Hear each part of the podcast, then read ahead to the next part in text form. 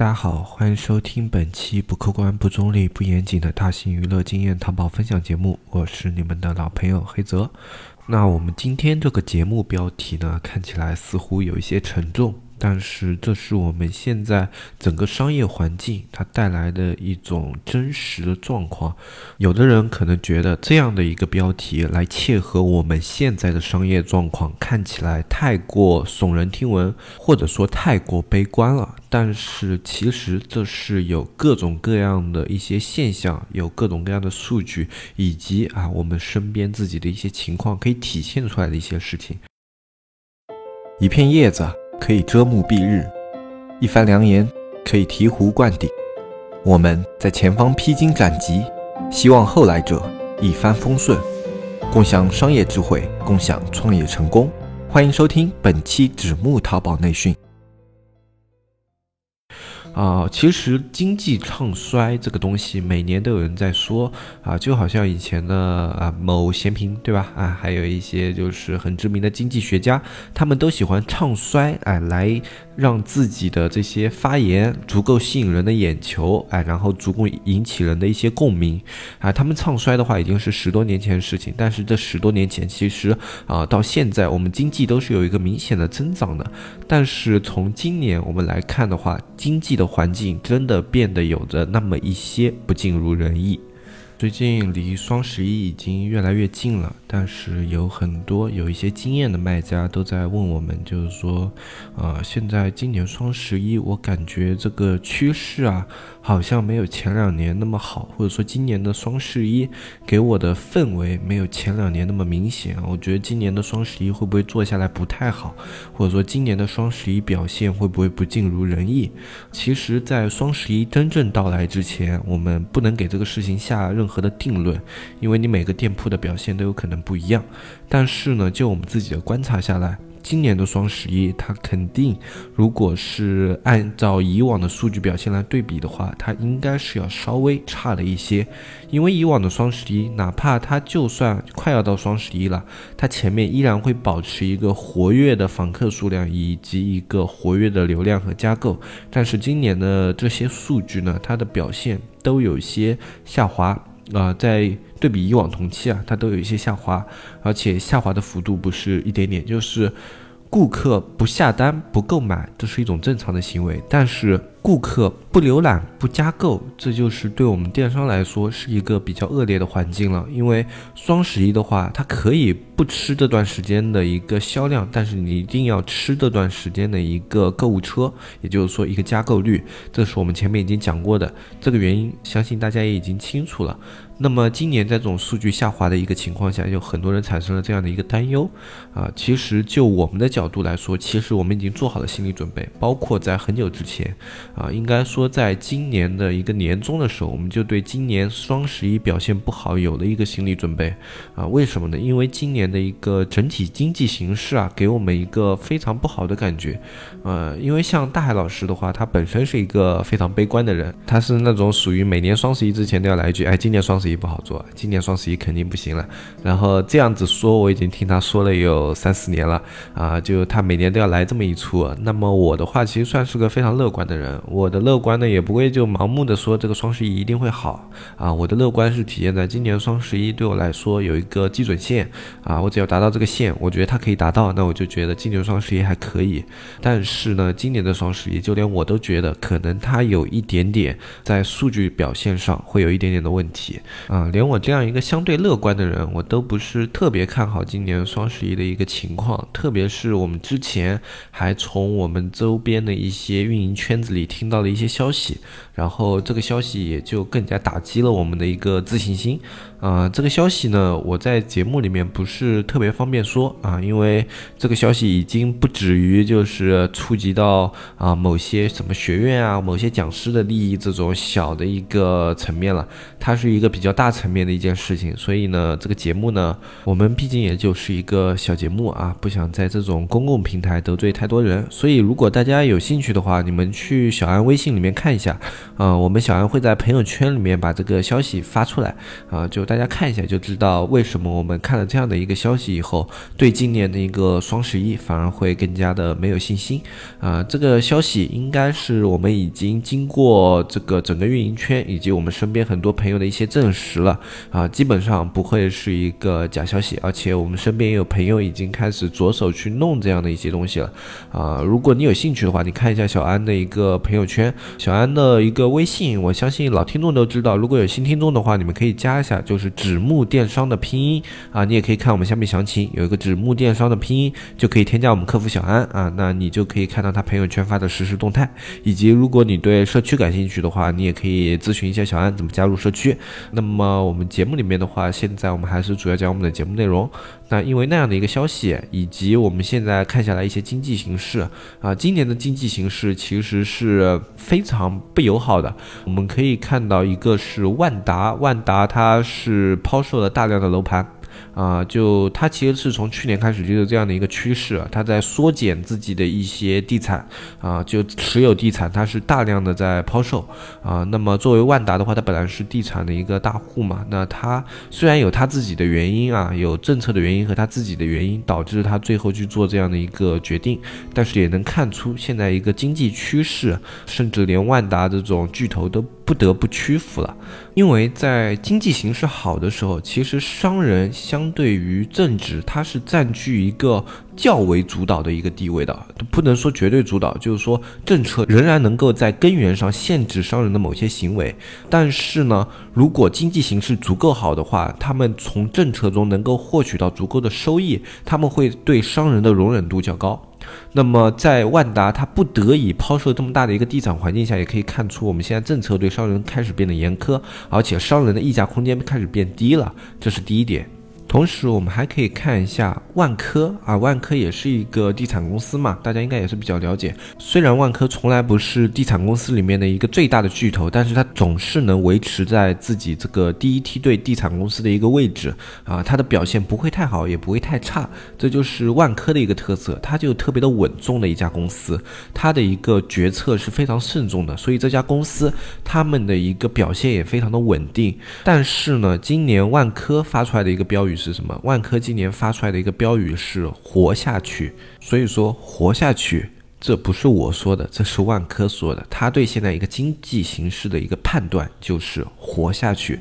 万科它是一家比较稳重的公司，如果在经济形势比较好的情况下，它一定是会有一些投资表现的。那么，当这种稳健的公司它给你提出一个建议，或者说提出一个观念叫活下去的时候，就表示在他们的视野中，现在的经济形势不太适合你去做扩张或者去做进攻。同时，我们从这个“活下去”三个字里面还能读到的一层意思，就是现在他们的一个环境有些难受啊，因为你不难受的话，你肯定不会说活下去。活下去这三个字会给人一种挣扎的感觉，就是说你有死的风险，所以你需要活下去，这是给人一种挣扎的感觉。那么万科他们在一个经济形势中感觉到了他们可能要经历这样的一个挣扎啊，所以他们提前发出了这么样的一个标语，叫活下去。同时，今年华为也出了一个政策，华为出的政策是全面停止向社会征招工作人员，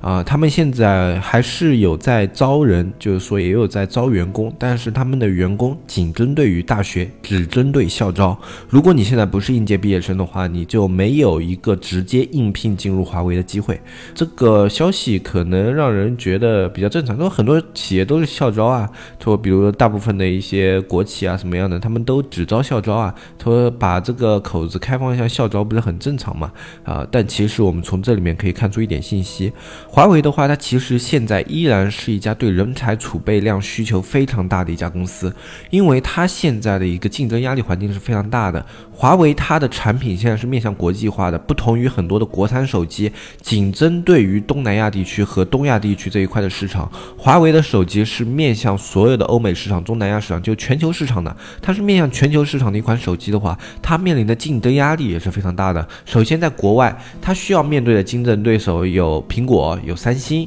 啊、有索尼啊，然后啊，虽然索尼现在现在手机做的很一般啊，还有以后可能还会有微软，因为微软它之前的手机虽然做的比较失败，但是他们还是在研发自己一个新的手机平台，他们不会让出智能手机这一块这么大的市场而毫不作为啊。那么包括还有谷歌啊啊，或者还有诺基亚啊，虽然诺基亚已经凉了，但是它现在的话啊，在重组以后也出了一些针对性非常好的产品啊，我还是比较看好新诺基亚的一个表现的啊。那么在后面的话，包括可能还有 HTC 啊，那么在国内市场的话，还有魅族、小米、OPPO、vivo 啊，就各种各样的这些手机的一个竞争商。那么现在所有的一个手机的研发商的实力都不算特别弱啊，华为在国内可以算一直是独占鳌头。那我们撇开不说啊，它的手机到底做的好不好啊？首先从它一个能够自主研发芯片啊，包括它能够自主架设自己的一个手机的一个内置架构，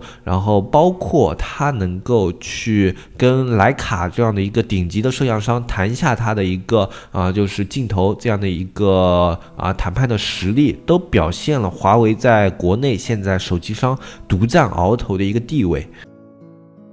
纸木电商社区，这是两个淘宝人发起的电商社区。黑泽大海吃过淘宝的亏，尝过淘宝的甜，现在他们想让更多人尝上淘宝的甜，少吃淘宝的亏。你是否对外面学院动辄千元的课程费用望而却步？你是否因为实时消息慢人一步而后悔不已？现在加入纸木淘宝社区，这一切都将不是问题。只需每天一元钱，畅快阅读各个学院千元系列淘宝课程，更有外网精选图文内容，一手干货，最新规则，实时玩法，严打预警。你需要的一切，只要每天一元，让原本大卖家才有的资讯内容，实时呈现在你的眼前。三百六十五元一年，没有比这更超值的电商社区。每天一元钱，让天下没有难做的电商。像这样的一家大公司，它需要让自己保持活力，需要让自己保持一个在国际上非常有利的竞争力的话，人才是必不可少的啊！我不相信华为对自己的人才感到满足啊！没有一家公司是会觉得现在自己的员工全都很好，我已经不需要新的员工。没有公司是这样子的，他们去把社会招收这一块的口子给关闭的话，我觉得最大的原因还是出在经济压力上。啊，有人说，那他不是还是开放的校招吗？对他依然开放的校招，但是其实校招过来的大学生有两个问题。第一个问题是你基本上所有的校招大学生都需要经过一段时间的实习培训，也就是说你有一个培训成本啊，这一段时间他不为你的公司产生任何的利益啊，这是大学生使用的第一个问题。然后第二个问题的话就是。大部分的大学生，他们的流动性非常的强，因为作为大学生来说，他们没有太大的一个经济负债啊，或除了那些，就就比如说他在一个大城市，然后在这个大城市里面没有落脚生根的地方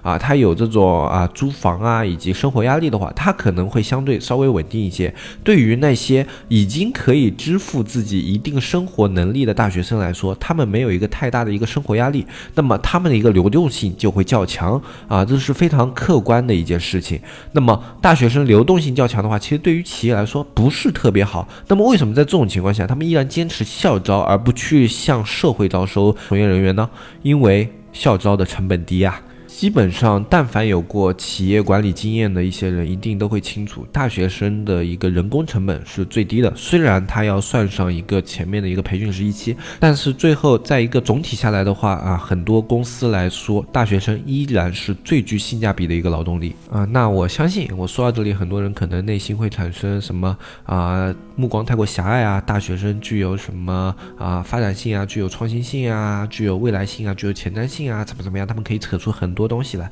啊！但是作为一个企业有过一定经验的一个，我不能算大管理者，但是至少我管过自己的啊一些员工啊，对于在人员资源调配上面还算有一点经验。那么我对于人力。他们差距最大的看法就是，大学生相对于社会从业人员最大的优势就仅有他们的人力成本低这一点。其实，在其他任何方面，我觉得大学生并没有占到特别大的优势啊。那些所谓的什么创新性啊、延展性啊，还有什么前瞻性啊，这些你们看上去，你们会把它附附加到一个大学生的标签上。其实这是给人附加的一个标签。一个人如果他具有这种属性的话，跟他是不是大学生应届毕业没有任何的关系。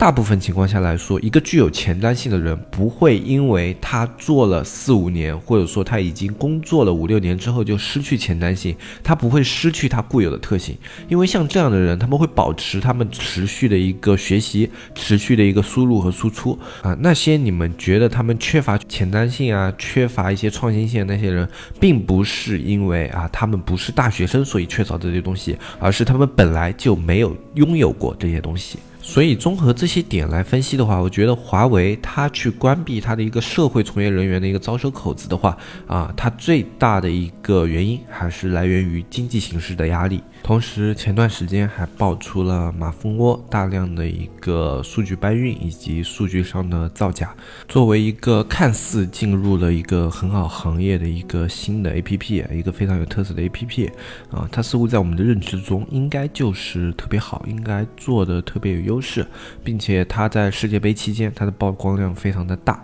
啊，因为它入驻了很多世界杯平台的播放广告，哎，也确实做的非常的聪明，啊，让自己的一个曝光量得到了大量。的上升，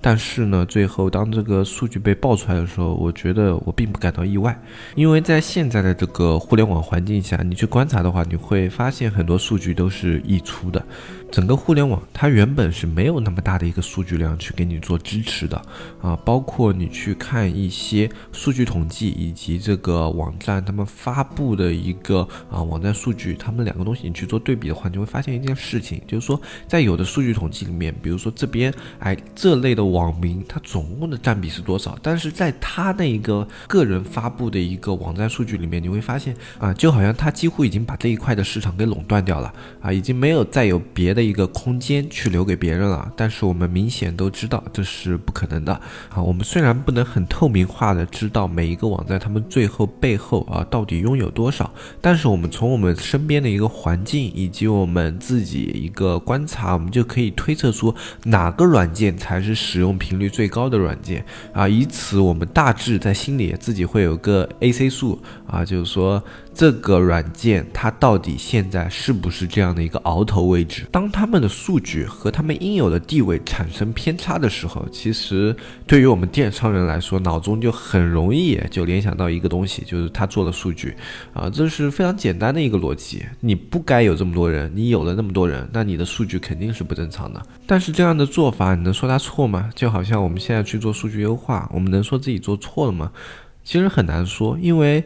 我们确实从一个公平公正的角度来说，我们没有做到绝对的一个公平公正。但是，你如果要去做绝对的公平公正的话，这个世界上就有很多人他根本拿不到自己该有的机会。这又对那些人来说是公平是公正的吗？我觉得不是的。我觉得公平和公正永远只属于那些愿意去努力、愿意去付出的人。他们愿意去冒一定的风险去做自己的数据优化。他们在别人悠闲看书啊，就自得其乐的时候，他们还在研究这些数据的一些规则啊，去想办法让自己的商品更好的去排名到靠前的位置。这样的付出难道就不是努力吗？我觉得。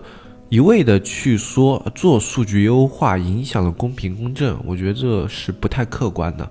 因为数据它本身就是互联网组成的一个部分。就像我们现在做淘宝做的比较多了，你也会去考虑这样的问题啊，去做刷单啊，我们就直白点说，做刷单，它是不是真的是一件非常不好的事情？其实我觉得刷单有时候是被逼无奈的选择，因为你最后发现，作为我们这样的体量，你想要活下去，你能够依靠的就只有这样的一种工具。那么在这样的一个情况下，我朝这个方向去努力，我觉得这并不是有失公正，这是在争取自己应有的一些机会。当然，我这样的一个观点，可能在有的人看来会太过于邪教啊，过于有些偏激。但是我觉得没关系，因为这是我的想法，每个人本来就应该有不同的想法，这是没有关系的。在这样。这样子我们聊下来以后，大家都应该有一点感觉，就是说现在的经济形势确实不太好。所以今年如果大家的双十一表现不如往年，表现比较差啊，我觉得大家也应该去做好这样的一个心理准备，就是说我们尽人事听天命，我们先把自己该做的工作全部都做好啊，以前该怎么做，我们今年还是怎么做。甚至要比以前做得更好。那么在做完这些事情以后，剩下来的就是天意。如果是真的经济形势不好，我们已经尽了自己最大的努力，它的表现依旧是这样的话，我觉得不要为此气馁。就像万科说的一样，在逆境之中，我们要做的事情是活下去。而我觉得，我们不光要活下去，我们还要向前走。其实有很多人，他们在有一个观点是，我觉得有些问题的。他们觉得在顺境中要比较努力的去跟别人拉开差距啊，在逆境中的话，大家整体形势都不好啊，那么我不好也是正常的。其实我觉得这个观念不太对。啊，就好像以前，如果一个班考试啊，大家都考得不好的时候，所有那些考得不好的人会心安理得；但是在大部分人考得好的时候，那个考得不好的人，他心里会有愧疚感。啊，我觉得这样是很奇怪的一件事情。难道你不应该是在所有人都考得不好的时候，你去考得更好一点，你把自己的分数考得更靠前一点？你不觉得这样才是更加有意义的一件事情吗？因为在所有人都不好的时候，你的优秀才能够脱颖而出。在所有人都优秀的时候，你的优秀往往是被埋没下去的。这边的话就特别想引用大海老师的一句话，因为这是他在创业的时候，我们因为作为合作伙伴嘛，经常会遇到一些不顺心的事情。那么在不顺心的事情，作为我们的鸡汤导师，他就经常会说这么一句话：人的差距是在逆境中被拉开的，而不是在顺境中。啊，他是说在逆境的时候，我们应该更加的努力，而不应该坐在那里垂头丧气。不要因为现在的环境不好，就让自己的失败变得心安理得。就像很多来咨询我们的一些听众朋友们一样，他觉得形势不。不太好了，所以他提不起劲，他对双十一没有方向，他对双十一感到迷茫。在这种时候，我觉得是最应该打起精神的时候。如果你在这个时候你不打起精神，你不继续去坚持你的那些做法，你不继续向前走的话，那么等待你的可能就是死亡。所以，活下去这三个字特别的精髓。在这样的一个逆境中，你要做到的就是首先活下去，然后向前走。可能今年的一个双十一，我们都没有很好的表现，但是我们至少活下来了，就是你在努力之后的某一种成功。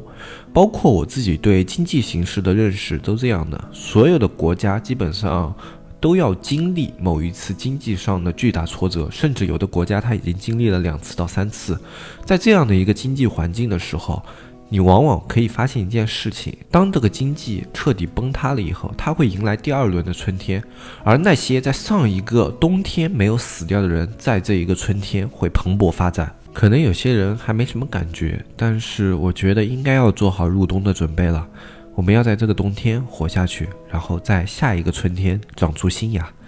那么今天这一期节目就跟大家说到这里，我是黑泽，我们下期再见，拜拜拜拜拜。